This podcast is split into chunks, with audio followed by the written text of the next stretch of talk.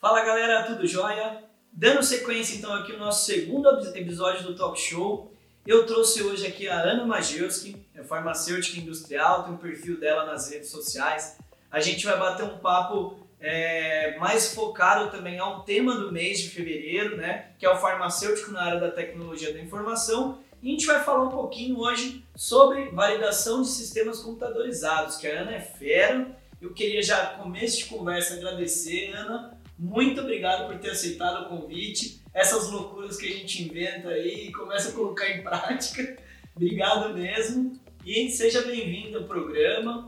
É, eu queria que você falasse um pouquinho pra gente, Ana, sobre é, sua trajetória no mercado aí, como que você entrou no mercado farma, como que você deu os primeiros passos, né? que foi focado para a área da qualidade, entrando mais para essa área da tecnologia também, a validação de sistemas. Conta melhor para a gente entender aí. Mais uma vez, seja bem-vinda.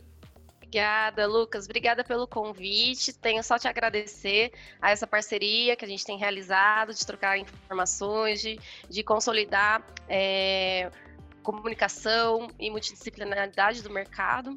Eu acho que é um caminho muito certo. E me apresentando um pouquinho para vocês, né, contando um pouquinho da trajetória, é, como que eu comecei.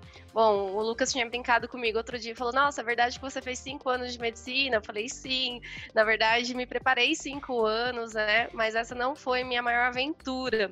Eu posso dizer que fazer farmácia com tanto cálculo e tanta química foi um desafio muito grande. Então, assim, é muito difícil a faculdade, né, mas é, consegui formar, vamos dizer, e com isso, fui vendo que o universo farmacêutico ele era muito vasto. Hoje nós temos mais de 80 tipos de profissões só para o farmacêutico. E digo mais, acredito que não vão surgir muitas outras profissões no futuro que nem existem hoje, como é mais ou menos a profissão que eu atuo hoje, que é com sistemas computadorizados, né?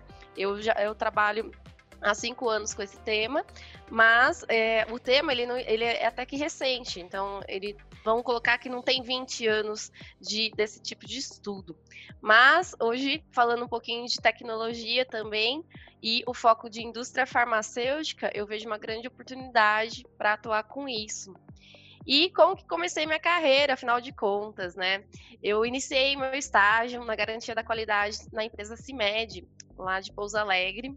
E lá eu tive a oportunidade de atuar em diversas áreas. Então, eu atuei com validação de processo, limpeza, equipamentos, sistemas, regulatórios, até um pouco de laboratório. Eu tive a oportunidade de atuar. E com isso, é, eu fui entendendo sobre todos os processos de indústria farmacêutica e gostando muito. Assim que eu me formei, eu ingressei na Prate Dona Duzi como validação de limpeza mas ali eu já percebi que eu não gostava tanto dessa área. Mas o departamento era recheado de pessoas de qualificação. Então foi aí que me deu a vontade de falar: nossa, era isso que eu, que eu gostaria de realmente atuar. Né? Tentei uma oportunidade lá dentro, não consegui. Mas em seguida veio uma grande oportunidade em São Paulo para trabalhar numa consultoria e bem melhor remunerado, eu falei, bora, vamos lá. Por mais que eu não tivesse tanta experiência só naquele foco de equipamentos e sistemas, eu acabei vindo, né? E você sabe, trabalhar com consultoria é algo que, assim, é, você trabalha com diversos projetos em diversas empresas, aprende muito sobre tudo, né? Então, é muito chão de fábrica. E com isso, foi me admirando cada vez mais entender o funcionamento de sistemas e equipamentos. E foi aí que comecei até então eu trabalhava só na área de qualidade, logo comecei com consultoria, né? Então era no geral. Eu era aquele quebra-galho, sabe limpeza, sei, sabe processo, sei. Então, sabe fazer equipamento? Sei. A gente fazia tudo, porque ainda mais por atuar em empresas pequenas, a gente aprende muito sobre tudo, né? Só que, afinal de contas, foi em 2016 que eu consegui um grande projeto de uma multinacional que fazia interface com os Estados Unidos e México, que foi um grande desafio. E eu tive que aprender a validar os sistemas de verdade. Então, eu realizei a implementação de 32 sistemas numa fábrica inteira. E foi um ano e meio de muito projeto. Em paralelo, fui fazendo outros projetos. E aí começou a grande demanda, né? E eu fui me aprofundando mais conhecendo mesmo. É, fui, fiz um treinamento da ISP, Instituto Racine, outros treinamentos internos. E eu percebi que essa área é uma área muito especial, principalmente para o farmacêutico, porque assim, além disso, eu, eu via que o perfil ele cabia muito comigo, que precisa ter um perfil muito proativo, é, multidisciplinar, trabalhar com muitas áreas, né? E também estudar muito sobre a tecnologia da informação, sobre sistemas. E eu entendi que era uma grande chance para um farmacêutico estar tá atuando dentro da engenharia e da tecnologia da informação. Mais ou menos essa história, Lucas. O resumo todo da, da ópera aí, né? mas é bem esse comportamento que uh, a gente anda reparando, assim, dos profissionais que que põe a cara, a, a tapa ali mesmo, né, a bater esse perfil que de passar por diversas áreas, né? Então, seu farmacêutico generalista que a gente fala hoje em dia, uh, ele tem uma ampla uh, imensidão ali de conhecimento e ele acaba realmente se especializando numa área. E isso é muito legal, porque ele consegue contribuir em várias frentes, né? Então, hoje em dia, com tudo que você falou, nossa, olha, imagina o que você já não consegue contribuir é, para as pessoas e ainda tendo a especialidade da sua área, que é o que eu queria entrar também na parte da validação dos sistemas computadorizados, né? Você foi indo para toda essa área da qualidade, a validação, tudo, e entrou para a validação de sistemas computadorizados. Conta para a gente melhor uh, quais aspectos né, da validação de sistemas mais chamou sua atenção é, para o pessoal entender assim é, até mesmo para eles terem né, uma, às vezes uma didática quem está assistindo é, como que pode se especializar nessa área né e é. ser um profissional diferenciado realmente igual você é Sim, obrigada, Lucas. Então, eu, ve, eu me admirei muito com sistemas computadorizados, porque é algo que é, são, assim, pouco, no, o mercado agora está começando a ter mais consultores, analistas nessa área, né? As empresas também estão exigindo, porque a IN 43 saiu em 2019, meados de agosto de 2019, e foi aí que realmente começou uma exigência mais forte, não que não existia, né? Mas aí, depois da instrução normativa, pessoal ficou um pouco mais atento. E agora eu vejo uma, uma movimentação maior no mercado. Mas é, a gente tem que garantir a segurança do produto e a entrega do paciente. Então, assim, eu vejo que antes não tinha tanto esse fundamento, ele era um pouco perdido, né? Ele não, não era tão consolidado. E entrar um farmacêutico nessa área, a gente vê que, às vezes, durante a rotina, é, que é produtividade, as empresas elas focam em produtividade e lucro. Mas com isso, a gente pode ter muitos desvios, pode ter processos sem robustez. E me admirou não ter um farmacêutico tão focado. A gente encontra é, químicos, engenheiros nessa área. E só que como a gente está falando de indústria farmacêutica, de medicamentos, de insumos farmacêuticos, é, IFAs, né? Então eu tenho um sistema computadorizado que ele vai produzir é, essa IFA ou vai produzir o produto como um todo, vai fazer o invase.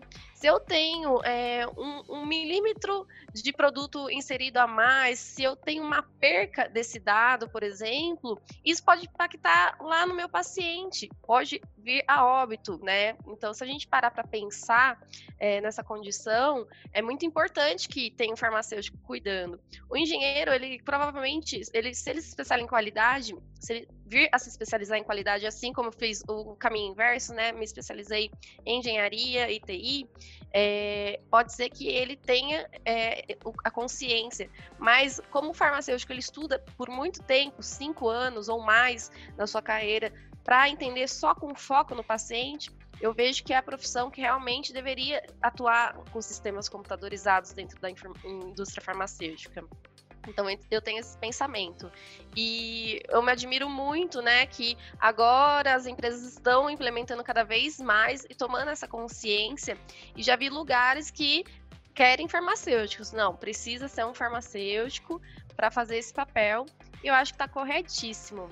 Exatamente. Aí a gente entra é, no ponto que realmente o mercado ainda está carente, né? Precisa de um profissional farmacêutico para tratar realmente sobre esse assunto e tirar das mãos uh, dos engenheiros, né, das pessoas que desenvolvem realmente o software, né, vão mais para essa área.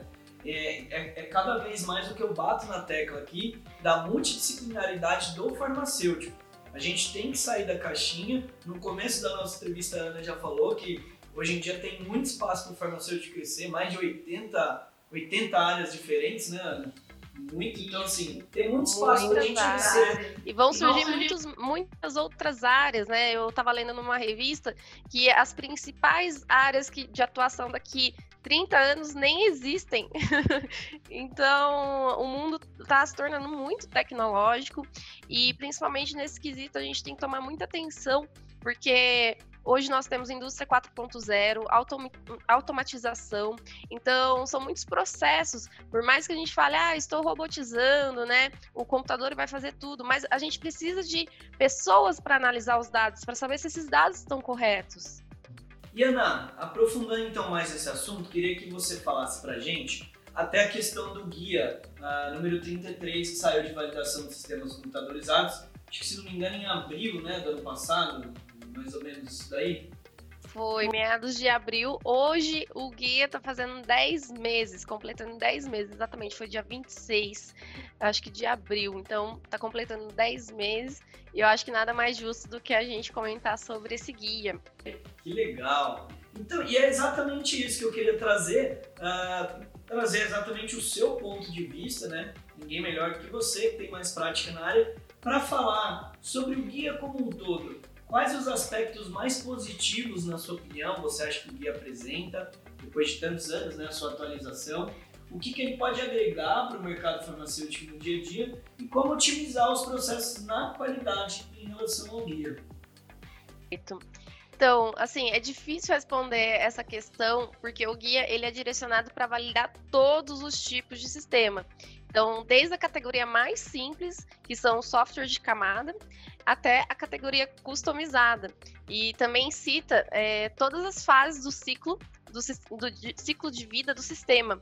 Então, é realmente um guia para ser consultado, tá? Você pode ter várias etapas do seu, do seu sistema que você vai ter uma parte ali no guia que vai te explicar como fazer. Mas considerando o ponto de vista de qualidade, ele foca muito que nós devemos sempre olhar é, e garantir a segurança do paciente, qualidade do produto e a integridade de dados. Ele fala muito sobre esses três pontos, tá? Tanto que quando a gente vai é, detecta, vai escrever protocolos ou detecta um desvio durante nosso processo, a gente sempre coloca em pauta essas três premissas, tá? Inclusive para fazer uma análise de risco.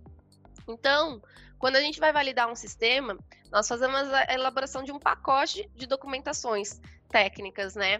Que envolve desde a compra é, da compra ou da atualização do software com o fornecedor, até a fase que vai ser requisitos do usuário, que vai ser avaliação do que, que a gente precisa realmente. Nessa etapa já está iniciando o trabalho de, de sistemas. Então, às vezes a gente fala, ah, não, o trabalho inicia lá no plano de validação, mas não, na realidade, durante o levantamento de documentação para pedir para o fornecedor, a gente já está iniciando o nosso trabalho de validação. Então, com isso, nós temos todo esse compilado de documentações que são necessárias ser feitas e o farmacêutico, o engenheiro, enfim, a pessoa que vai atuar na área de validação, ela consegue consultar esse guia e entender quais são os principais tópicos que ele coloca e sugere, né, que siga, porque como é um guia, é uma recomendação, tá? O que a gente deve seguir mesmo à risca é a instrução normativa 43, que veio junto com a Anvisa, Pix e junto com a RDC 301 de 2019. Mas o guia ele é muito bom, excelente. A atualização dele foi perfeita depois que era a de 2010, veio a de 2020 e ficou muito bom o guia, tá? E assim, é, o guia ele auxilia até quando há uma atualização do software, um controle de mudanças, é, quando precisa trocar a aplicação ou até aposentadoria, né? Quando a gente fala aposentadoria do sistema, descomissionamento, retirada do sistema, a gente também tem que fazer testes, né? Então, ou pelo menos uma análise de risco para entender quais são os testes, o que, que vai impactar.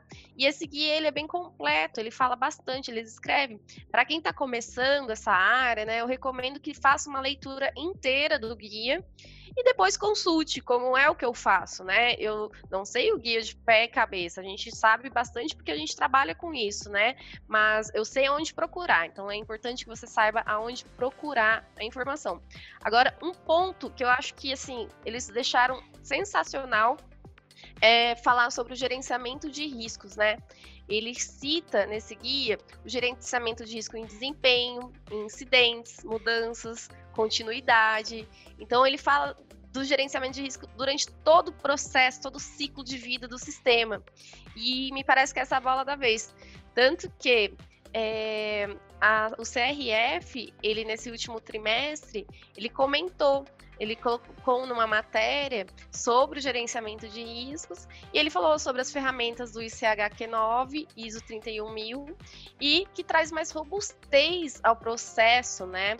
É, a gestão fica mais intensa, com mais critérios, auxilia na tomada de decisão para atender as boas práticas de fabricação. Então, é, minha recomendação para os profissionais é isso: dar uma lida completa e depois vai consultando conforme vai executando, porque uma hora você vai fazer uma ORS, outra hora você vai fazer uma análise de risco, uma hora você vai fazer um procedimento de gerenciamento de riscos e aplicação do mesmo, sobre monitoramento. Então vai mudar muito, né? É um guia completo. Mas a gente não pode esquecer de olhar para a instrução normativa 43 de 2019, tá? Que essa sim é uma normativa, como eu comentei, da Anvisa, confusão PIX, e é uma, são diretrizes baseadas aí com foco em boas práticas de fabricação e são relacionadas a sistemas computadorizados. Então essa a gente tem que seguir a risca. O guia ele vai dar mais uma orientada como fazer, né? E já vai dar um norte. E já a instrução normativa 43, ela fala o que deve estar feito, né? Então ela às vezes ela não fala tão completo de uma maneira completa a informação. E vejo que os dois são complementares. E melhor ainda, se puder adquirir o GAMP, né? O GAMP 5 também é uma boa estratégia, é um ótimo guia para estudar a parte de sistemas computadorizados. Uau, hein? Agora para o pessoal, o nosso último tema, a gente estava falando sobre o guia número 33, a gente abordou alguns pontos do, do guia. E o que mais chamou minha atenção e o que me intriga até hoje, é, também, né, puxando sardinha para o meu lado, que é a área logística, é a parte da integridade de dados. A gente sabe que a 430 já está aí para entrar, né? Uh, pouco menos de um mês aí para ela entrar em vigor. É, eu sei que a sua área é mais focada à fabricação, mas eu queria que você desse um pouquinho do, do seu know-how, na sua base de conhecimentos, qual a sua visão que a integridade de dados teria para os tipos diferentes aí de, de, por exemplo, mapeamento térmico de rotas, né? monitoramento térmico. Na sua visão, uh, o que, que a integridade de dados vem somar com esse tipo de estudo hoje em dia aí para gente? Bacana, Lucas. Obrigada novamente. Vamos continuar aí as questões. Então, primeiramente, eu queria dizer que a integridade de dados, ela sempre deve ser baseada em avaliações de riscos e sempre documentada, tá? É, Para que a gente consiga ter uma visão de todo o processo, a gente precisa fazer esse estudo. Então, é necessário que a gente realize testes durante a validação, né? Ou a qualificação, se for um monitoramento, e também fazer um monitoramento periodicamente. A gente não pode deixar de fazer esse monitoramento. E como você comentou, tanto o monitoramento quanto o mapeamento né, térmico é, utiliza diversos instrumentos. Vamos supor um data logger, né? A gente, é, esse instrumento ele precisa estar tá calibrado e a gente tem que garantir que ele não tenha variáveis. Então tem que tomar cuidado com todas as variáveis externas, por exemplo, a gente pode falar de calor, umidade, e mas no geral tudo isso é feito, se for feito de maneira correta, dificilmente vai ter erro. Mas ainda assim a gente precisa avaliar. Então quando a gente está falando de avaliar um data log, a gente já está falando de avaliar a integridade de dados, tá? Alguns pontos que a gente poderia mitigar nessa avaliação. A gente pode ver a, a exatidão dos dados de restauração de backup, por exemplo. Qual que é a característica da formatação desses parâmetros, né? Qual que é o tipo de data logger, porque existe vários. qual, como que é feita a migração desses dados, né? Uh, os requisitos de segurança e arquivamento, como que é realizado? É, será que o arquivo ele é robusto? Ele é seguro? É, será que o sistema é capaz de armazenar os dados corretamente? Será que os dados são acessíveis, exatos, legíveis? Tudo isso está envolvido na integridade de dados. Então a gente tem que avaliar nosso estudo numa análise de risco bem robusta. Mesmo que estejamos falando de um sistema bem simples, ele também precisa ser gerenciado e controlado, tá? Então, lembra da sigla ALCOA, que fala sobre, define os princípios da integridade de dados, que fala sobre o dado ser atribuível, legível, conservado, original e exato, tá? Então, até se vocês quiserem saber um pouquinho mais, eu escrevi um guia com 24 perguntas e respostas que está lá no site teta.com.br. No site da Qualifica também. Boa, também. Esse guia é muito legal. gente, tá muito bom. Gente, é, inclusive esse tema que eu, que eu trouxe agora aqui com a Ana, eu falei no vídeo anterior, no, no, no vídeo da semana passada, que é um pouquinho sobre a RDC 430 e a validação de sistemas computadorizados. Quem quiser acesse o card aqui de cima, você vai ter informação mais sobre esse, esse vídeo. Inclusive foi um vídeo que a Ana me ajudou a fazer também, eu falo sobre ela no final do vídeo. Quem quiser acompanha que está bem interessante. É, e Ana, legal, eu acho que assim, é, foi uma aula, foi realmente uma aula, esses dois bate-papos que nós tivemos. É, eu queria terminar aqui até Queria que você falasse um pouquinho mais especificamente, né? Eu sei que você dá alguns cursos também, e um curso que chamou bastante a minha atenção foi o curso de qualificação de infraestrutura. Eu queria entender melhor, até para o pessoal aí que está assistindo o vídeo, entender melhor o que é uh, a qualificação de infraestrutura, para que serve e assim, uh, o que, que as pessoas precisam fazer né, para poder se adequar a, a, esse tipo de qualificação de infraestrutura hoje em dia nos seus processos de uma maneira geral. Perfeito. Então, a qualificação de infraestrutura de TI é uma junção de software e hardware que fazem um aplicativo funcionar. Então, temos um software de rede, um sistema operacional que juntos vão realizar uma funcionalidade específica. Essa é uma frase que está tanto no Eudralex, Annex 11, né, da Europa, e na Instrução Normativa 43 de 2019. Então, assim como um sistema, a gente possui também as diretrizes para serem adequadas em boas práticas de fabricação para infraestrutura e também tem, ela também tem suas premissas. A própria IN cita um artigo que é o artigo 6 e diz: a infraestrutura ela deve ser qualificada. Então a gente tem que tomar cuidado e se atentar Uh, como é o tipo dessa infra infraestrutura, se ela é híbrida, se ela é uma infraestrutura que é composta mais de hardware do que software, se o, os hardware que tem nela, na verdade, são hardware que estão passando em transição, estão se virtualizando, porque a gente tem essa condição onde um do, dentro de um sistema operacional podem ter vários outros sistemas operacionais, então a gente tem que avaliar tudo isso. Mas para que, que serve né, a qualificação de infraestrutura? Ela serve mesmo para atender as boas práticas de fabricação. A gente vai fazer testes, como a gente faz com sistemas, equipamentos, no processo em si, para realmente dizer, olha, ele está conciso, consistente e também garantir a estabilidade das plataformas, né? E outros pontos que são muito importantes a gente levar em consideração durante essa qualificação. Primeiramente, a gente, o mais recente foi a lei LGPD, que foi Lei de Proteção de Dados, né, 13.709, que ela ficou vigente e a gente tem que tomar cuidado com os dados, tá?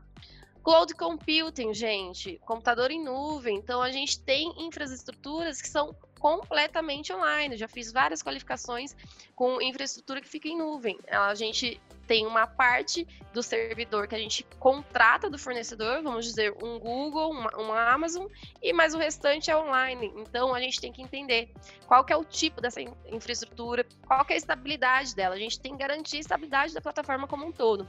A gente pode falar de integridade de dados, internet das coisas, indústria 4.0.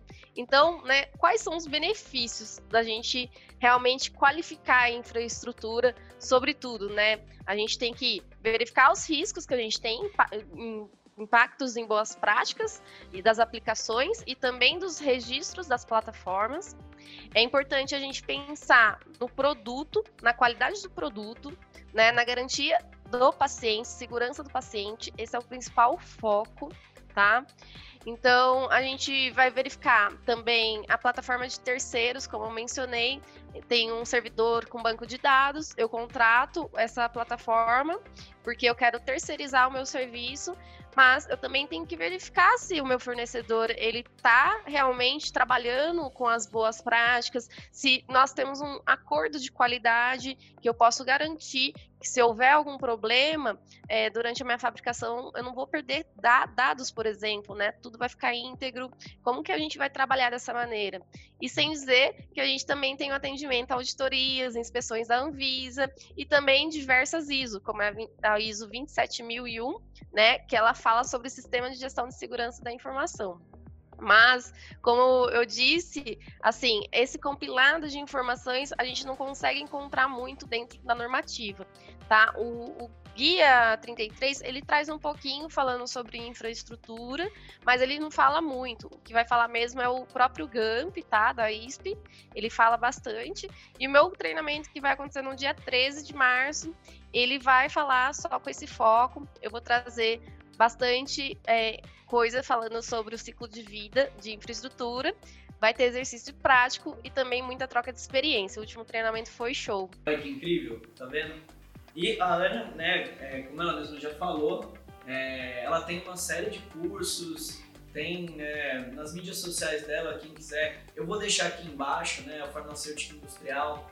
Tem também a Teta Consultoria, que eu queria que a Ana falasse para nós aí um pouquinho como que a Teta pode ajudar as pessoas no dia a dia? A gente já deu uns insights aí, tem alguns cursos bem interessantes. Eu queria é, frisar também um pouquinho, assim, a, o ponto, até eu acho que o nosso bate-papo é isso, né? É, a, a, nossa relação, a nossa amizade começou meio que nessa integração até da área da fabricação com a área é, logística. E eu acho muito interessante, sou fascinado por essa área. Acho que precisa se conversar mais na área logística. A gente tem as normas, tem tudo, mas ela tá focadaça para fabricação. Então, é, isso eu, eu acho que é um ponto de partida que a gente está fazendo, tentando trazer para o mercado com tanto carinho para rolar essa integração. É, então, assim, mais uma vez para a gente terminar, é, eu queria te agradecer muito aí pela participação, por ter aceitado o convite e quero deixar esse espaço então para você falar um pouquinho sobre a Teta, sobre o seu perfil na, nas redes sociais do farmacêutico industrial, como que eles podem ajudar o farmacêutico no dia a dia. Bom, primeiramente, eu que agradeço, Lucas, o convite. É sempre uma honra estar tá podendo conversar contigo e a gente poder fazer nosso papel de multidisciplinar no mercado, né? Nesse mercado farmacêutico.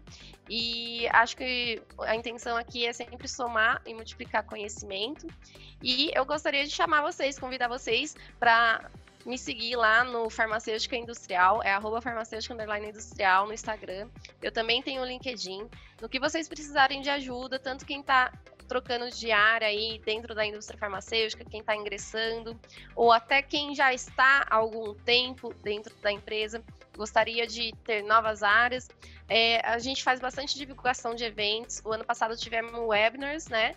Fazemos muitas lives, então tá muito interessante o canal, né? A gente sempre tenta trazer informações sobre o mercado da área e vem participar com a gente entender melhor, se aprofundar é, na indústria farmacêutica. E junto nós temos a Teta Consultoria, que agora lançou diversos cursos. Então, assim, tem treinamento para quem é de laboratório, para quem é de processo, limpeza, quem quer qualificar a infraestrutura, tem treinamento, e quem quer só aprimorar apresentações, né, corporativas, vai ter um treinamento super especial também para falar só sobre isso, pessoal. Aí quem é supervisor, gerente, é muito legal fazer esse treinamento para aprender como colocar as informações de maneira correta. Então, a Teta ela tá com esse foco de aplicar treinamentos, mas a gente também trabalha com a consultoria, que são em projetos dentro do chão, chão de fábrica, em todas essas áreas que eu tinha mencionado, validação de processo, limpeza, equipamentos, sistemas e até laboratórios, tá? Então é isso, Lucas. Eu agradeço mais uma vez o seu convite e você está de portas abertas para vir também no meu canal agora. Com certeza, vamos, já, já, a gente já deu o pontapé inicial ano passado, né? Agora a segunda. Com certeza esse ano vão ter muito mais aí pela frente. Com certeza, eu agradeço muito. Obrigada, pessoal. Espero vocês lá. É isso, Ana. Então, obrigado mais uma vez. É, Para todo mundo que assistiu também, obrigado. Acompanha lá o podcast que vai estar o episódio na íntegra, sem os cortes, sem as partes divididas. Vai estar bem interessante. Vou deixar todos os links aqui da Ana para quem quiser assistir na descrição do vídeo. E é isso, espero que vocês tenham gostado desse formato. Ajuda a gente, traz mais temas aí, traz mais sugestões. Se inscreve no canal, no meu canal, no canal da Ana. Ajuda a, a gente a fortalecer o mercado, que a nossa ideia é realmente transmitir informação, transmitir conhecimento para vocês. Beleza? Então é isso, obrigado, valeu e tchau!